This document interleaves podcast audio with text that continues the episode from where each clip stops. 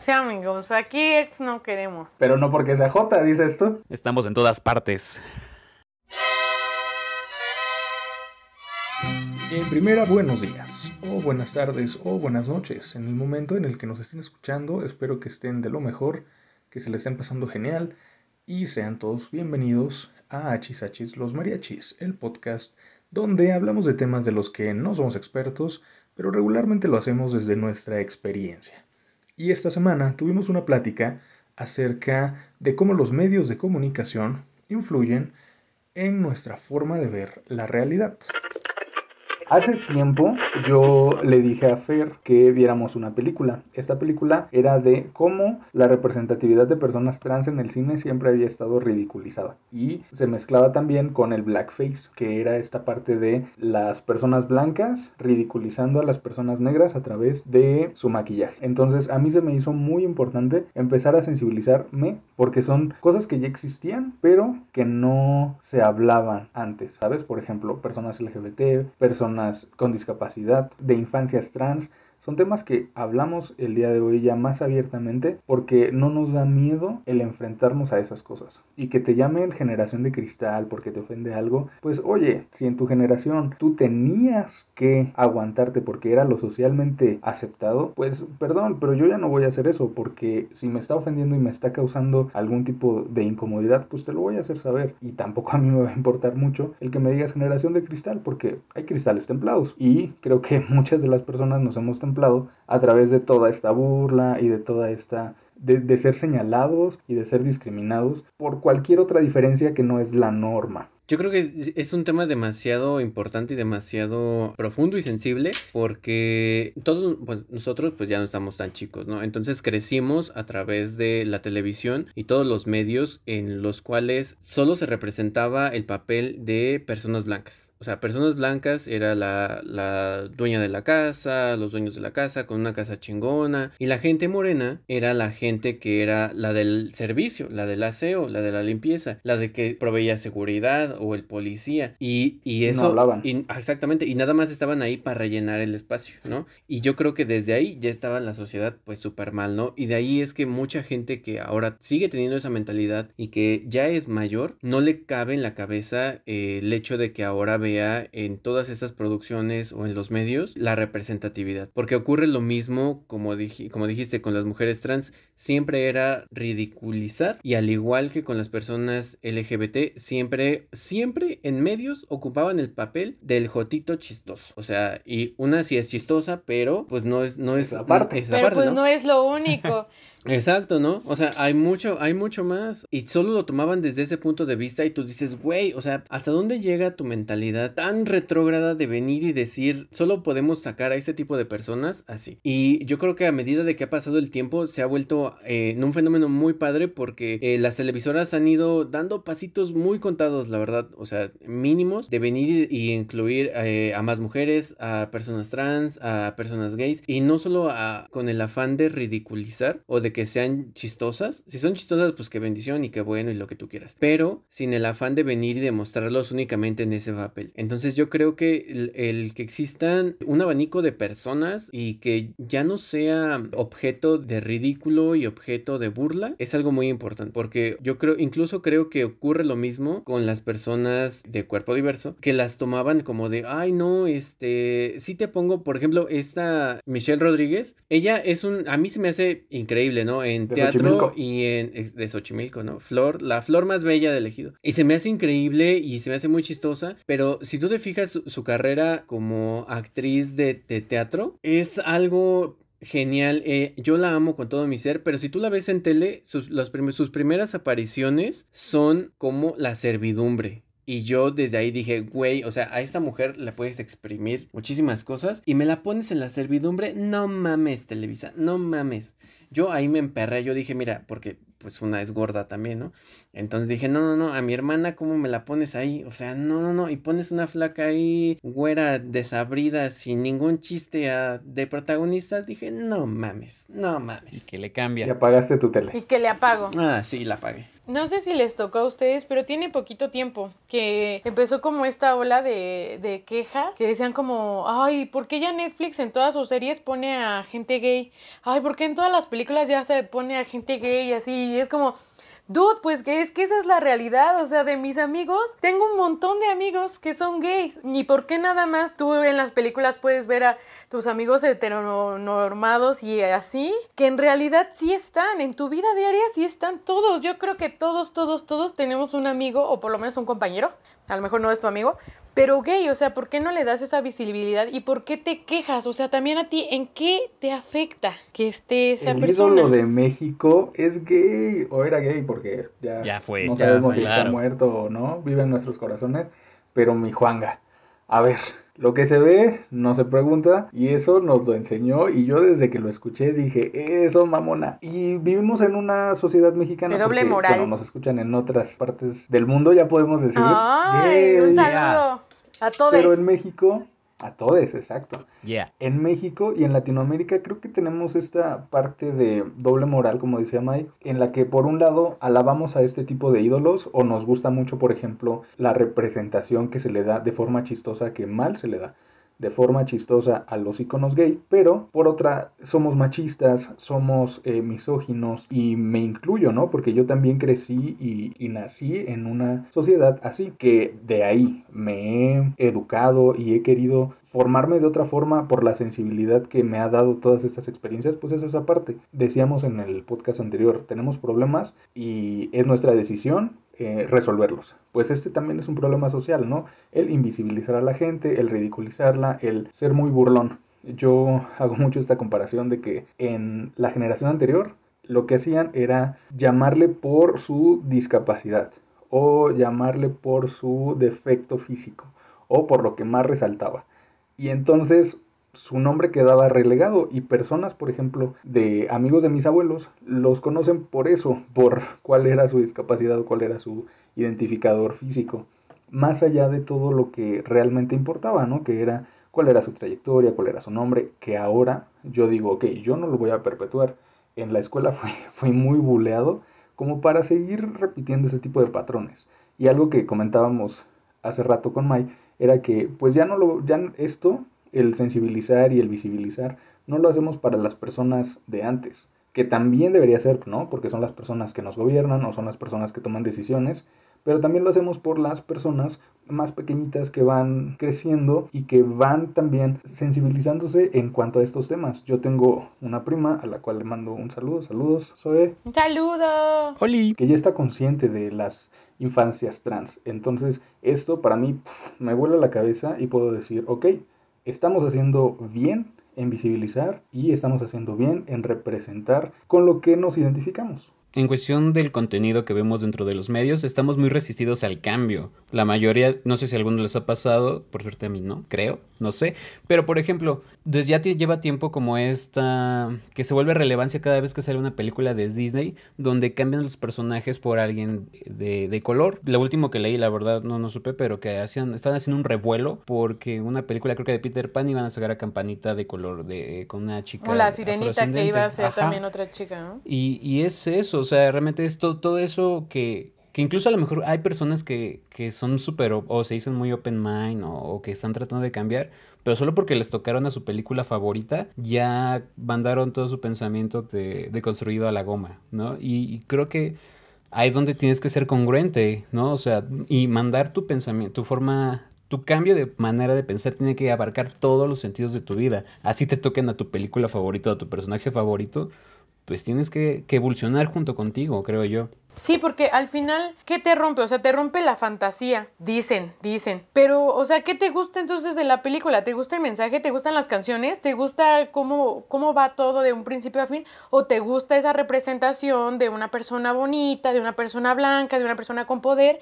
Entonces ahí, ya te cuestionas, ¿qué es lo que en realidad me está gustando de la película? Porque si es en realidad el mensaje, pues aunque le cambien al, el color de la piel, del cabello, de los ojos, de, le pongan otra ropa, pues el mensaje sigue siendo el mismo. Entonces ahí es lo mismo, cuestionarse de por qué me está gustando, por qué me está molestando que lo cambien y ya. Claro, es justo eso, son esas pequeñas partes donde se pone, eso, se pone más a prueba tu forma de pensar y qué tan congruente eres con la forma en la que dices ser. En verdad es como la prueba, creo yo. Yo creo que esa gente que le, por ejemplo, cuando cambiaron o cuando anunciaron el cast de la película de La Sirenita y pusieron a esta chica súper guapa que era eh, afrodescendiente yo, y la gente se quejó muchísimo, yo dije, o sea, ni siquiera has visto la película y ya estás viniendo y, y dando una opinión de por qué la ponen a ella güey, es una chica muy talentosa y si te está rompiendo la fantasía, significa que dentro de ti hay un racismo interiorizado que lo que te gusta es ver gente blanca y ya. Y yo creo que desde ahí deberíamos de interiorizar y venir y decir, esto está pasando y no está bien. Y yo creo que es tan importante esta representación que cuando llegas tú, por ejemplo, y yo lo veo en un caso práctico de, de TV Azteca. Nuestra casa. Nuestra casa, TV Azteca. en, en Masterchef, cuando gana esta chica, eh, Uy, discúlpame, pero se me olvida tu nombre. Eh, pero gana, eh, gana esta chica que, y es lesbiana. ella no sabe cómo venir y decir que las personas que lo están acompañando está su papá, su mamá y su esposa. Entonces ella viene y, anuncia, pues. ¿Cómo crees? viene y, Sí, claro, viene y dice: me, me, está acompañando mi papá, porque le preguntan en la entrevista final: Me está acompañando mi papá, mi mamá y mi amiga. No. Y entonces. Y entonces te quedas así como de, güey, o sea, ella ya sabía, o sea, obviamente pues era su esposa, ¿no? Pero ella de no saber de cómo vienen las cosas y, y venir y decir, bueno, ya gané, chingue su madre, digo que es mi esposa, pues obviamente puede tener una repercusión el hecho de venir y sacar a la luz algo, ¿no? O a veces ni siquiera creo que, que ellos no quieran decirlo, más bien la televisora te dice como no, ah, claro. o sea, si ya la trajiste pues di que es tu amiga, si no, mira, te despides de tu premio, o sea, tan así creo que sea, que no creo que sea de ella decir, eh, más bien callarse esas cosas, sino que se lo imponen. Y ahí lo que se me hizo más, más chistoso y, más castrante es que si bien le ponen esta, eh, no sé, esta regla a esta chica de, de, venir y decir de no saques estos temas a la luz porque puede haber pedo, pero y cuando entrevistan a la esposa, en la entrevista sí le ponen abajo una cintilla a la, esposa y dice esposa de, y yo dije no mamen, o sea, ¿por qué hacen estas cosas? A mí eso se me hizo horrible, yo dije, que, o sea, si ya ganó, pues qué chingón, si ganó es por chingona, independiente a su sexualidad. Si viene y la acompaña a su esposa, pues qué bendición. Su esposa era francesa, ¿no? Le hicieron la pinche entrevista y le ponen ahí esposa de, pues chingue su madre, vuélvele a grabar su entrevista en la otra y di que es tu esposa. ¿Qué te quita? ¿Qué te quita? No te quita nada. Es que, ¿sabes qué? Yo creo que todavía estamos en pañales en cuanto a la representatividad en cadena abierta. Sí. Justo, justo lo que yo te decir. Creo que el mayor representante de los prejuicios es la tele abierta. Las televisoras abiertas son las que más tienen ese control y quieren ser tan conservadores a toda costa. Es que justo eso, ¿quién es quien consume la tele abierta? O sea, el grueso de la población. es como el 70% de la población y también sabemos que ese 70% de la población no tiene tanto acceso a la educación o a lo mejor sí a la educación de la escuela, pero la escuela te enseña lo mismo, ¿no? O sea, no tienes acceso a otro tipo, a otras fuentes de información que te hacen crecer. Entonces, ellos también saben, si mi público es este y yo le cambio las cosas, pues me van a dejar de ver, me van a decir como de, ay, ¿por qué? Porque Patti Chapoy me está hablando de, de esta persona que es así. Entonces, como Sí. saben que ella, ese tipo de gente los ve, pues siguen ahí en ese ciclo vicioso de, ah, bueno, te damos lo que conoces, que está bien visto para esto, porque y sigue tú en tu burbuja de... De ser retrógrado. de ajá. A mí este tema me emperra, amigos. Yo solamente qui- quiero decir, hablar otra vez de TV Azteca. ¿Y por qué de TV Azteca? Porque yo cancelé a Televisa desde hace mucho tiempo. Entonces ya Televisa, ¿quién es Lolita Yala? Nada más ahí me quedé, ¿sale? Y listo. Pero en TV Azteca también, en 2015, 2016, no recuerdo, Jorge Lyle ganó La Isla. Era un programa, un reality show de competencias físicas. Entonces, él era una persona masculina homosexual. Y el hecho de, de que haya ganado una persona homosexual con, con todo el fenotipo que tú quieras, o sea, barbado, blanco, alto, de un poder adquisitivo cómodo, como que no hacía match una cosa con la otra. Entonces él se deslindó una vez que ganó y una vez que, que le dieron el premio, se deslindó totalmente porque dijo, a mí no me dejaron traer a mi esposo ni a mi hijo. Entonces, ¿cómo voy a ser yo parte de algo que me está pues limitando en muchas cosas? Era 2015, 2016, no recuerdo muy bien, pero oye, esto en ningún momento debería pasar si a lo mejor ya se está empezando a dar visibilidad a la comunidad, siento que sigue muy de, tienes que seguir el estereotipo de que sigue siendo hombre. Ah, claro. O sea, porque si pones a una mujer con pelo corto, que viste con ropa holgada, o sea, que no va con tu, con tu estereotipo de que es una mujer, aunque sea lesbiana, ahí ya estás fuera, ahí ya no existes, o sea, eh, tú no, no puedes aparecer ahí. Esa es otra cosa, o sea, yo te voy a hablar únicamente de ejemplos de hombres homosexuales, no de mujeres homosexuales, porque otra cosa que también tenía que decir de TV Azteca era que, ok, a las tías, a Pepe y Teo, las invitan. ¿Las invitan con quién? Con Roger González, que es la persona más amigable del planeta y que ha estado con ellos antes, ¿no? Pero no los ponen en el prime time de, de TV Azteca, obviamente los ponen casi al final del programa y en un horario en donde dicen, ah, ok, no nos va a afectar tanto a la publicidad que vendemos. Entonces, todavía seguimos peleando con esto que es cubrir las cuotas únicamente por cubrirlas, que bueno, si nos ponemos muy estrictos decimos, ok, está pasando y se está dando. Pero no nada más es cubrir la cuota, eh, sino concientizar que debería haber mayor representatividad. Televisa ha tenido unos intentos por querer meter estas representaciones homosexuales y otras cosas más, ¿no? Pero, por ejemplo, hablando de los homosexuales, ha querido meter estos personajes, pero ha sido muy mal manejado, o sea, es como que quieren ponerse la etiquetita de sí, somos open man y vamos cambiando las cosas y queremos visibilizar a todos, pero vuelven a caer en lo mismo de esos personajes cliché, del personaje súper amanerado, gracioso o con problem o con muchos problemas, ¿sabes? Eh, aquí en la cabeza, o sea, como personas muy inestables. Si tienes esa capacidad de difundir un mensaje y si supone, se supone que quieres hacer un cambio, no manches, la estás cagando muy cabrón, la estás doblemente cagando.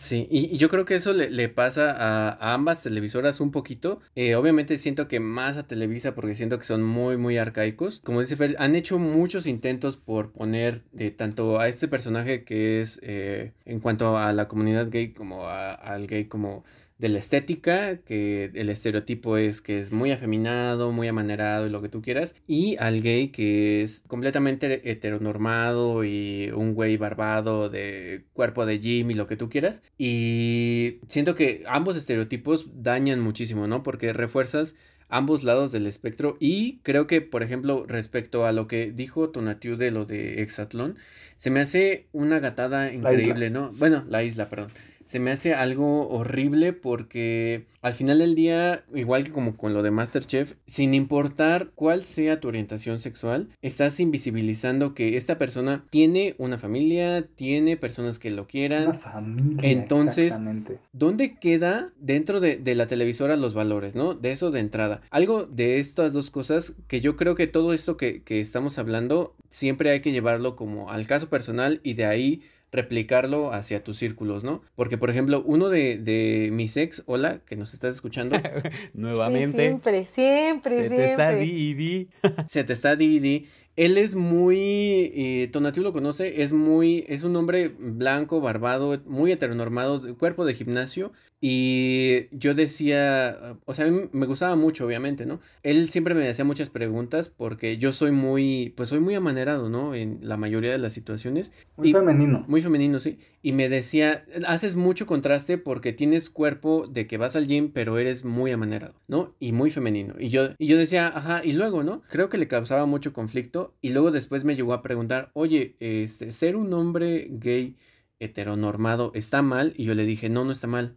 Está bien porque si así estás tú cómodo, está padre, pero desde tu trinchera no puedes venir y, hacer menos a otra persona, ¿no? Si otra persona eh, no es idéntica a ti, no tienes por qué venir y ponerle, poner el dedo y señalarlo y decir, tú estás mal tendrías que ser como yo. Y creo que a partir de ahí y de replicar y entender esa parte es, es fundamental porque en entender que, eso es respeto a la vida y a la manera de ser de cada persona, creo que es lo, fundamental del día a día, ¿no? Porque eh, no, sé, no sé cómo expresarlo, pero es muy, muy fuerte. Yo, por ejemplo, desde mi trinchera he conocido chicos gays que están en estética, que son muy amanerados, que son muy afeminados, y me llevo súper bien con ellos, y platico súper bien con ellos, y son mis comadres y lo que tú quieras, ¿no? Y también tengo amigos del gimnasio que son gays y que son muy masculinos y demás, y les sigue, a, ellos les hace más como, no les cabe en la cabeza cómo soy yo, ¿no? Porque dicen, o sea, yo vengo y te digo eso, mamona, y lo que tú quieras, y dicen, güey, pero tus brazos y tus piernas son más grandes que los míos, ¿no? O sea, ¿cómo? O sea, no me cabe en la cabeza que seas de esta manera. Es envidia, amigo, es envidia. Es que yo siento que nos ha costado mucho trabajo el aceptar que somos un complemento, o sea, no somos ni, ni mm, totalmente masculinos ni totalmente femeninos, o sea, tenemos una dualidad que nos ha costado mucho aceptar y que es lo normal, que eso sí es lo normal, o sea, es es la ley, ¿no? Eso sí no existe otra cosa porque somos todo, o sea, no, por, no tengo que ser ni 100% de una cosa ni 100% de otra, sino soy un complemento de todas esas cosas y a los hombres siento que les cuesta un poquito más de trabajo, pero también yo como mujer lo he vivido, o sea, a mí me dicen como de, ay, es que Maya es como un vato, es que Maya es el amigo así, porque, y yo, mira, digo un montón de groserías y eso de que, hay las piernitas cruzaditas, mira, no, a mí no me gusta y eso no me resta valor y eso no me quita que yo siga siendo súper inteligente, que yo siga siendo súper buena onda, pero, o sea, es como, acéptalo, acepta que tienes cosas que te gustan femeninas y también tienes cosas que te gustan masculinas y eso no te encasilla en alguna cosa, que siento que ese es nuestro problema, que todo lo queremos encasillar, que entiendo que es normal porque pues así funciona el cerebro, ¿no? Como poniéndonos en carpetitas para saber cómo reaccionar pero pues también todo eso lo aprendimos y lo podemos desaprender y podemos aprender estas nuevas cosas de no todo tiene que estar definido y no por eso tampoco tiene menos valor. Siento que algo que causa esto es el hecho de que creemos que empatía y respeto es lo mismo y siento un poquito que no. Siento que respeto, pues, eh, no le dices nada y, y, y, te das la vuelta, ¿no? Y creo que lo más importante es la empatía. La empatía donde por lo menos si no bien que no conoces a la persona, buscas la manera de entender, preguntar o investigar. Y antes de, lanzar un juicio completamente propio y fuera de información. Y nosotros, y muchas personas, por ejemplo, me hizo recordar este dicho que, que, nos dicen mucho a los homosexuales. Te respeto, pero no te me acerques. O te respeto, pero no te entiendo. O sea, como querían decir, ok, está chido, pero hazte para allá. Y, no, realmente. O yo respeto, pero que no tengan hijos. o sea. O por qué se besan en los lugares públicos. Sí, es como de, güey, no manches. O sea, pues está padre que seas respetuoso, pero no, lo que hace falta más es esa empatía. Empatía es lo que debe abundar más en nuestra forma de pensar a la hora de querer interpretar o juzgar algo que no entendemos. Y creo que ni siquiera deberíamos juzgarlo. Debemos esforzarnos por entenderlo, entender a la otredad. Y, y ok, pero está bien que para muchas personas a lo mejor esto ya viene de otras generaciones y viene de otro chip. Pero a ver, bajémoslo entonces a algo más cotidiano. Yo cuando era pequeño también veía novelas o, o, veía ciertos, este, ciertas películas infantiles, entre comillas, donde se perpetuaba el hecho de que la mujer era la damisela en peligro y venía un hombre a salvarla porque ella no era capaz de resolver sus propios problemas y únicamente estaba a la expectativa. Entonces, a ver, a todas las niñas les estabas diciendo o les estaban diciendo que dependían de un hombre y de ahí vienen muchas cosas de nuestra sociedad como por ejemplo te estás quedando, vieja treintona, te vas a quedar a vestir santos, ya se te pasó el tren, cosas de esas que dices, a ver, ¿el tren de qué o qué? O por ejemplo, si ya tienes una pareja con la que vives muy bien, ¿para cuándo los hijos? Porque los hijos son el pináculo de la, de la buena relación y de la familia. Entonces, ¿Por qué tenemos que seguir perpetuando todos estos estereotipos? No nada más los de la comunidad LGBT o no nada más los de las personas negras o las personas asiáticas o las personas pelirrojas, ¿no? También que no tienen mucha representación. En general, ¿por qué tenemos que seguirlo haciendo? Yo creo que en ese tema de, de la mujer, ay, no, estos, estos temas la verdad me, a mí me ponen muy de malas, eh, porque es un, es un chip que ya traemos, ¿no? Y en ese tema, ahondando en el tema de, de, las novelas, sí, como dices, todas las novelas siempre han sido de la mujer no puede hacer esto, o está esperando a que llegue el hombre, y se casan y tienen hijos y ya es el chip que, que traen la sociedad, ¿no? Pero una vez que eh, algunas novelas, y no puedo decir que todas, ¿no? Pero me acuerdo que salieron al menos un par de novelas en las cuales se rompía esta cadena, se rompía este ciclo y, y la mujer era una mujer chingona, era una mujer empoderada, era una mujer que no necesitaba de un hombre y entonces yo veía en Twitter que la gente se atacaba y yo decía, güey, ¿por qué se están atacando de ver a una mujer empoderada? ¿Por qué se están atacando de ver a una mujer que no necesita de un hombre para ser una mujer chingona?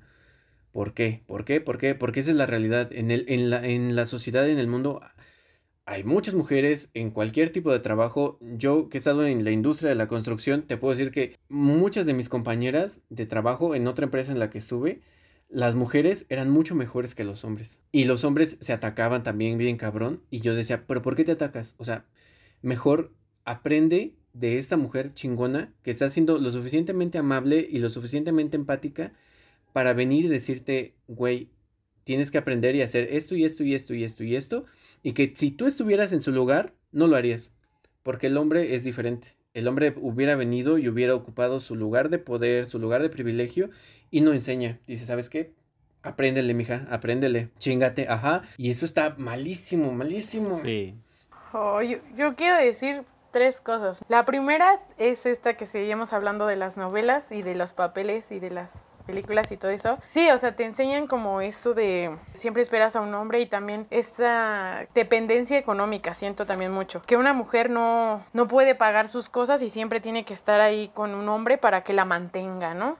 Pero también ahí me viene la pinche doble moral, porque, güey, yo creo que el 70 o más por ciento de la población aquí es monoparental y todo lo ha sacado la mujer, porque el hombre nunca se quiere hacer responsable y se va y eso no está mal visto, pero la mujer que está ahí chingándole y por qué no se le da ese valor, ella está haciendo todo, el esfuerzo económico, el esfuerzo de tener a sus hijos en la escuela, de apoyarlos en los trabajos, de hacer las comidas, de tener todo eso y esa representación en dónde está. O sea, a mí cuando me dices de un aplauso para estas mujeres, no, son mamás luchonas y está mal visto y es como, no, o sea, ella la, la dejaron, güey, la dejaron, o sea, ha de estar loca porque la dejaron. Algo malo tiene ella para que ese hombre se haya ido. En cuando debería de ser completamente al revés de, güey, ¿por qué no te cuestionas qué está haciendo el hombre? O sea, para que una mujer se haya querido separar y separar a sus hijos, que es lo que más quiere de esa persona que les está haciendo daño, obviamente la persona que está mal es el hombre, ¿no? Pero no, eso no existe. O sea, aquí en México eso jamás. Y luego, no, si te quieres hacer una vida después de que te separaste, también está mal visto. ¿Cómo vas a volver a vivir? O sea, tu vida es para tus hijos, tu vida es para eso. No puedes, no puedes salirte a divertir, no puedes salir a hacer otras cosas, porque, porque ¿qué va a decir la gente, no? Ay, sí, yo a mí mucho coraje toda, toda, toda la sociedad mexicana. Venga, May, tienes mucha razón. Bueno, ese era creo el primero. No, creo que ahí incluí lo de los dos, lo del dinero y lo del otro.